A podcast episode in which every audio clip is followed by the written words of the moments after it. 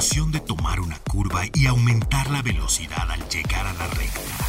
Eso es Autos al 100 con Memo Lira. El radio show más reconocido por la industria automotriz está en Stereo 100. Al igual que en la vida, en la pista cada segundo es crucial para ganar. Por eso Autos al 100 siempre llega primero.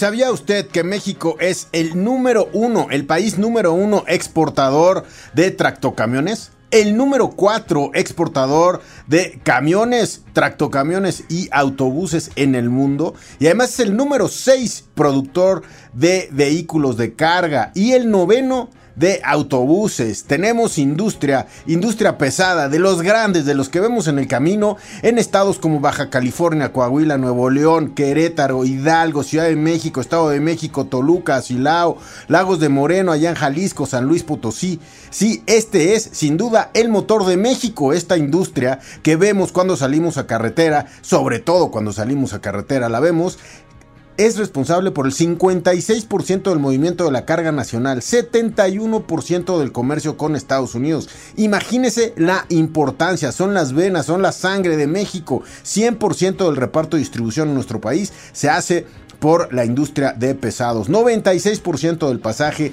entre entidades del país es en autobús. 27% de todos los estudiantes de México se transportan por el eh, por transporte eh, por autobuses de, eh, de escuela. 41% de los trabajadores de este país llega por algún transporte a su a su trabajo, ya sea un autobús o un camión de pasajeros. Y bueno, pues esto que es el autotransporte coopera con el 6 del Producto Interno Bruto en nuestro país y además genera 2.5 millones de empleos. Salimos a carretera y los vemos. Salimos a carretera y vamos leyendo todas las líneas de transporte que hay, mexicanos que están todos los días 24/7 en la carretera, llevando los bienes que producimos, que consumimos, que exportamos.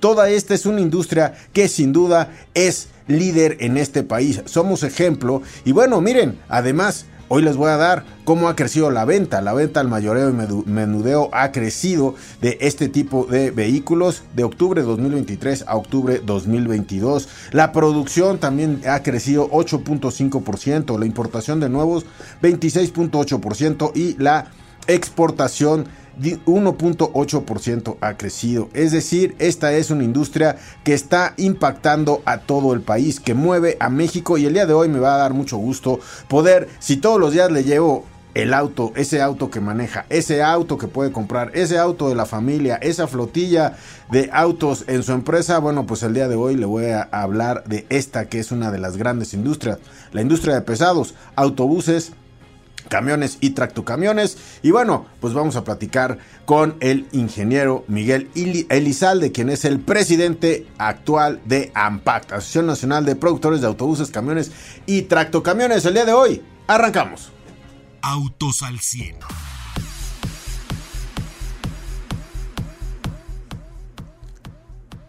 Bien, regreso con ustedes amigos y me da muchísimo gusto el día de hoy estar con nosotros.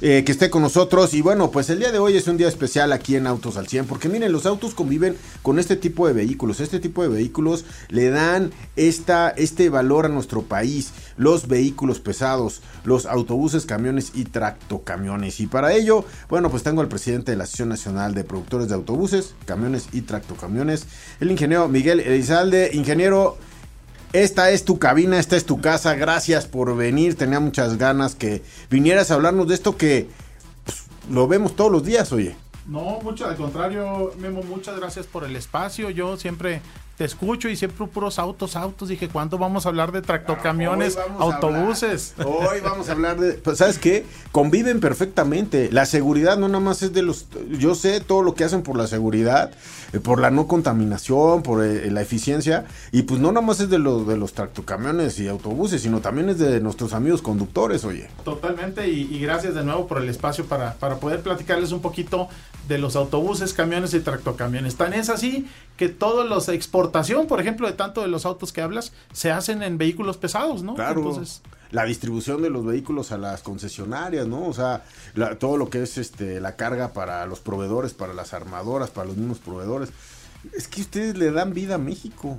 Sí, es un, tema, la verdad, eh, digo, lo personal obviamente que nos apasiona, pero eh, siempre que hablamos de, vehículos a veces se nos olvida hablar de esta parte, de los vehículos pesados. Ya mencionaba las cifras al inicio del programa, eh, récords, la verdad, en, exportación de vehículos pesados en México y eh, gran parte de la población obviamente utiliza el transporte público y es precisamente en transporte público, no todo es metro, ni en todos los lugares hay metro, ni trenes, es precisamente en los autobuses. Y todas las mercancías, si voltamos, volteamos a nuestro alrededor, todas las mercancías en algún momento u otro se movieron en un camión o, un, o en un tractocamión, ya sea en la carretera o en la ciudad. Entonces, parte fundamental de la logística y de la movilidad del país. Oye, y una explosión en última milla también, ¿no? O sea, todo lo que es última milla con mercancías, también todo se transporta este, por parte de este tipo de vehículos. Sí, mira, creo que una de las digamos, desgraciadamente, una de las épocas en que se revalorizó a la logística y a la carga fue en la pandemia. El oxígeno se movía en vehículos pesados, las medicinas en vehículos pesados. Obviamente. Eh, Tapabocas. todo se movía En, la mercancía en vehículos pesados. Eh, hasta los hidrocarburos se mueven en gran parte en vehículos pesados. Entonces, sí es, es un impacto que tiene la logística, como mencionabas, más del 80% de la carga terrestre es en vehículos pesados y el 71% del valor de las mercancías con Estados Unidos también es en, en tractocamiones y en camiones y, las cifras de pasajeros que mencionabas pues obviamente eh, impactantes y conviven, conviven en este ecosistema en el que todos queremos una mejor seguridad vial y todos queremos por supuesto también reducir las emisiones, queremos un mejor medio ambiente y eso solo se logra con vehículos más nuevos, ¿no? Y no con los con los vehículos viejos y ahí es el donde entra la industria automotriz como parte de la solución. Oye, es que sales a carretera, las principales carreteras de, de, industriales, o sea, las carreteras que unen a las a, los parques industriales y todo esto, y ves a los trailers totalmente nuevos, los ves bien mantenidos, han crecido muchísimo las ventas, debe ser eh, pues un reflejo de eso, ¿no? Las, las ventas de este año, vi la gráfica, y pues los últimos tres años va para arriba, ¿no? Sí, aquí hay una, algún valor muy importante porque se tiene que tomar en cuenta que venimos de cifras, digamos que, bueno, más bien que continuamos en una plena recuperación económica derivado de la pandemia. La pandemia nos impactó y tanto a los vehículos ligeros como a los pesados en la cadena de proveeduría. ¿Recuerdas tú la falta de semiconductores? Muchas de las entrevistas que he escuchado con varios de los presidentes de, industria automotrices. No había. exactamente, cómo va la entrega de los vehículos. Lo mismo nos pasó a nosotros en vehículos pesados.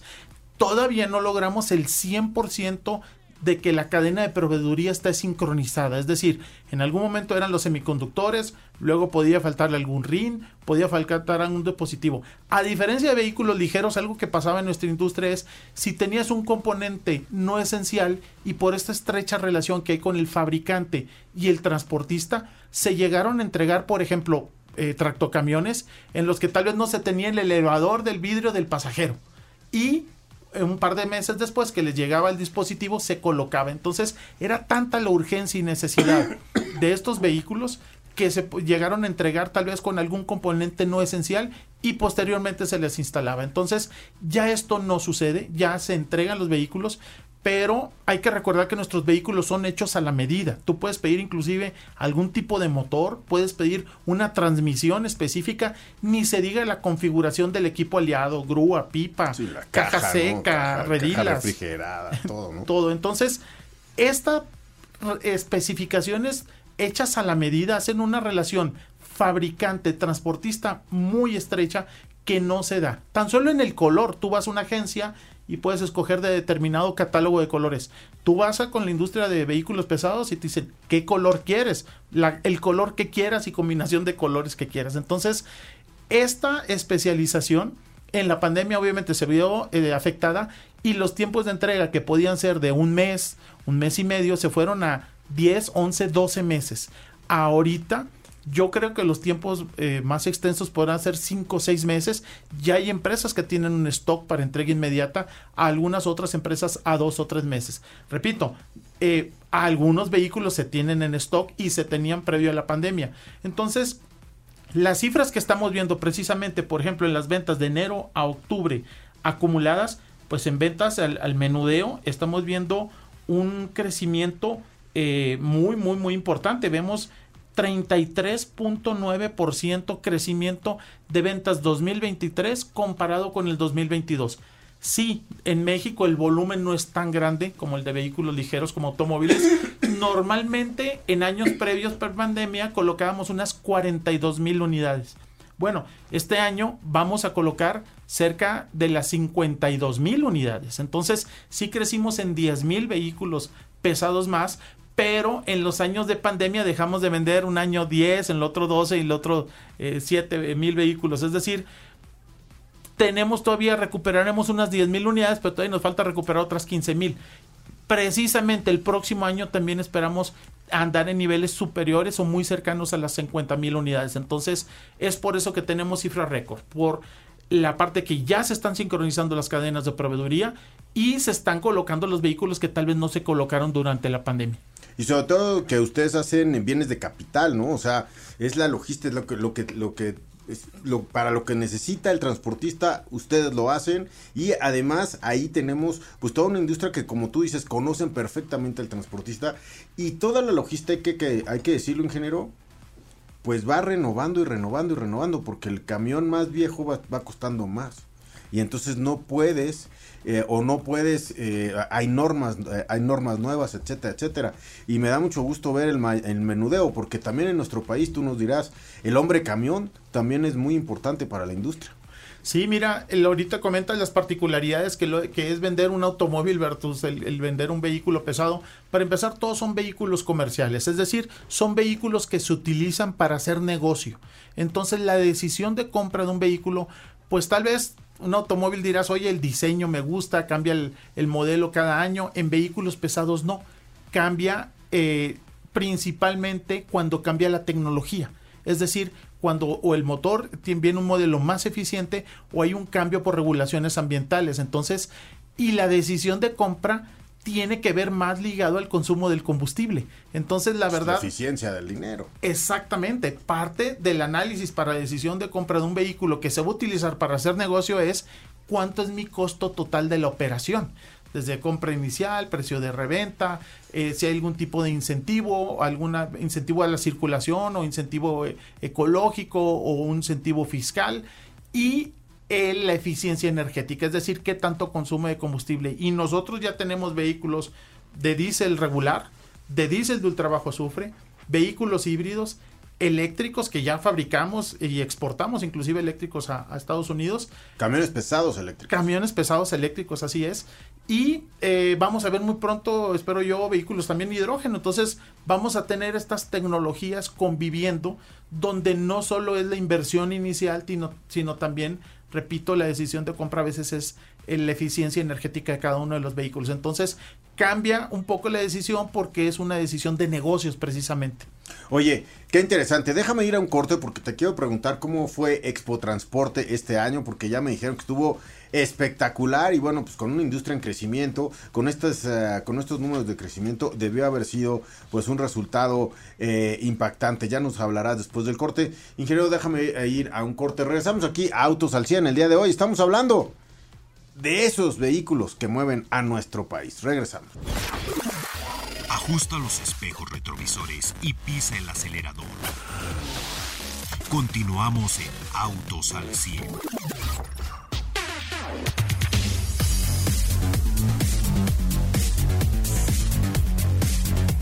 Bien, regreso con ustedes el día de hoy, amigos. Estamos dedicando el programa a los vehículos grandes, a los vehículos pesados, a los vehículos que mueven todos los bienes y todos los pasajeros en este país. Estoy entrevistando al ingeniero Miguel Elizalde, quien es el presidente de la Asociación Nacional de Productores de Autobuses, Camiones y Tractocamiones. Ingeniero, una gran expo transporte. ¿Cuáles son tus conclusiones de la semana pasada de todo lo que fue la Expo Transporte, que ya es una, una de las expos, pues debe ser una de las más grandes de camiones en el mundo.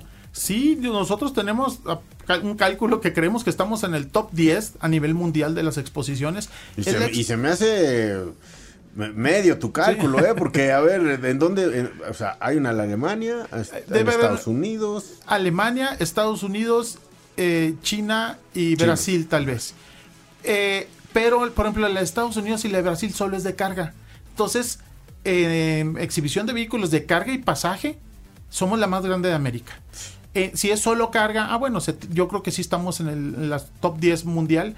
Y la verdad, eh, alguien me decía, bueno, dice, eh, no sé si sea mal, tuvimos visitantes de Brasil y, nos dijeron, siempre es, hay cierto recelo, donde dicen, pues no sé si sea la más grande, pero sí es la más ruidosa, digo, bueno, es la más festiva, digo yo, como, buenos mexicanos, la verdad, un ambiente muy padre en la Expo Transporte, rompimos récords, tanto de exhibición, 70 mil metros cuadrados de exhibición, de los cuales son alrededor de 34 mil, si redondeamos netos, 61 mil visitantes, en promedio 20 mil por día, entonces la verdad rompimos récords de exhibición, récords de visitantes, eh, había momentos en los que tenías que caminar lento en los pasillos por tanta gente. Y la verdad es un encuentro de negocios, es un encuentro en el que tuvimos más de 120 actividades, desde conferencias de prensa, conferencias, pláticas, reuniones de trabajo.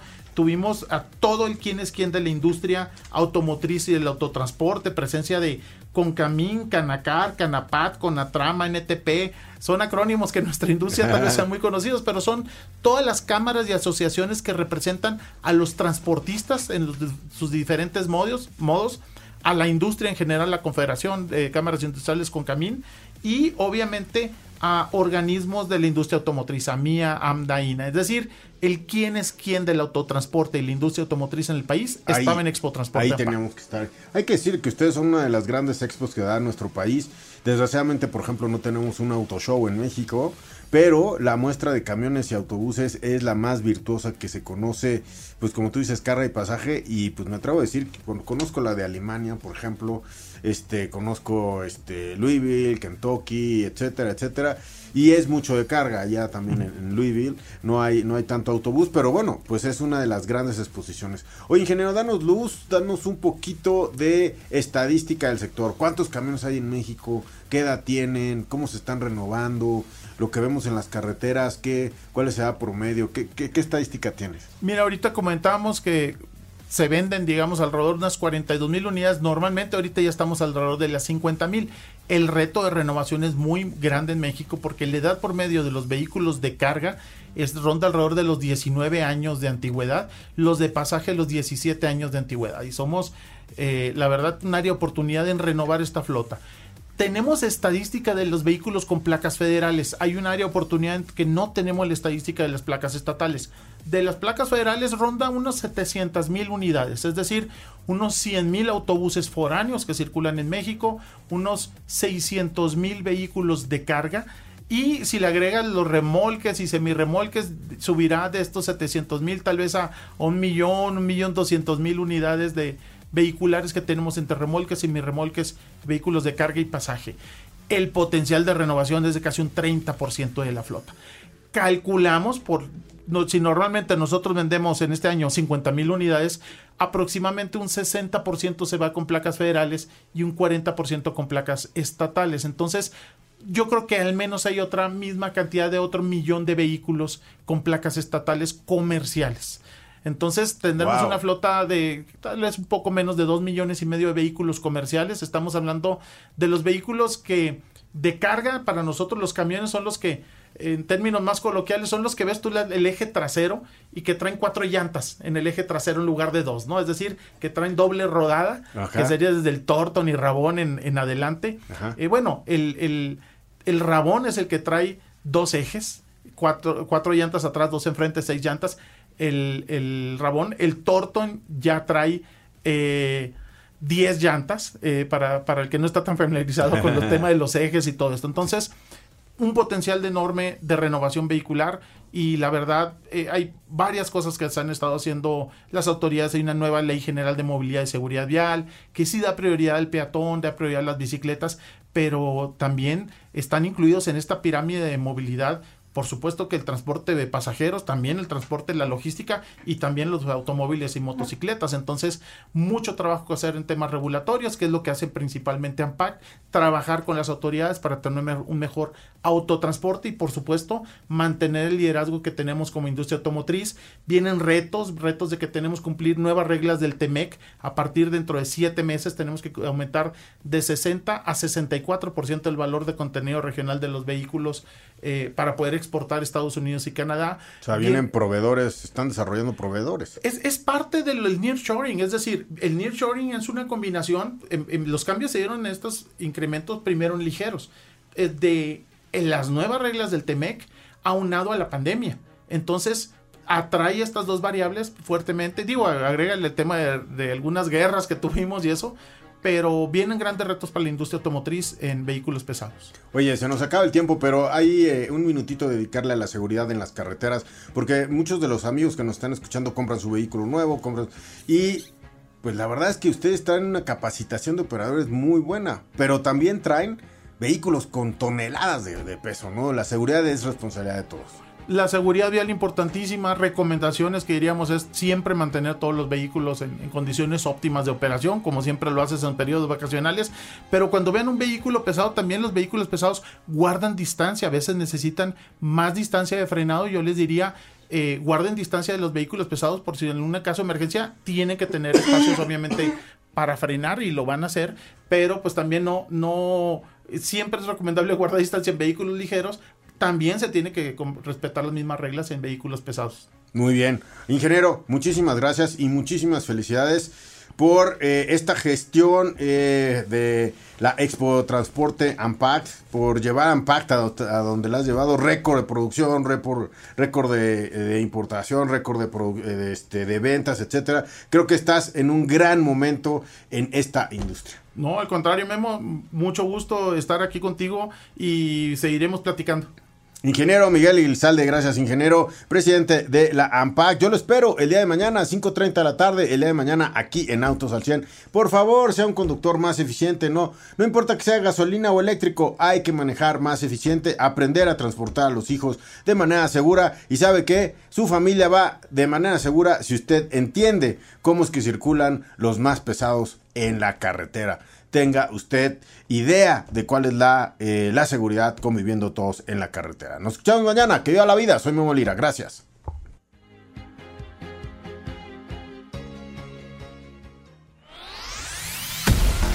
Todo motor necesita descanso y mantenimiento para rendir al máximo. Por eso el garage de Autos al 100 se cierra hasta la siguiente emisión. No te la pierdas, porque Memo Lira y su equipo tendrán para ti toda la información de la industria automotriz. Autos al 100, a través de Stereo 100, siempre contigo.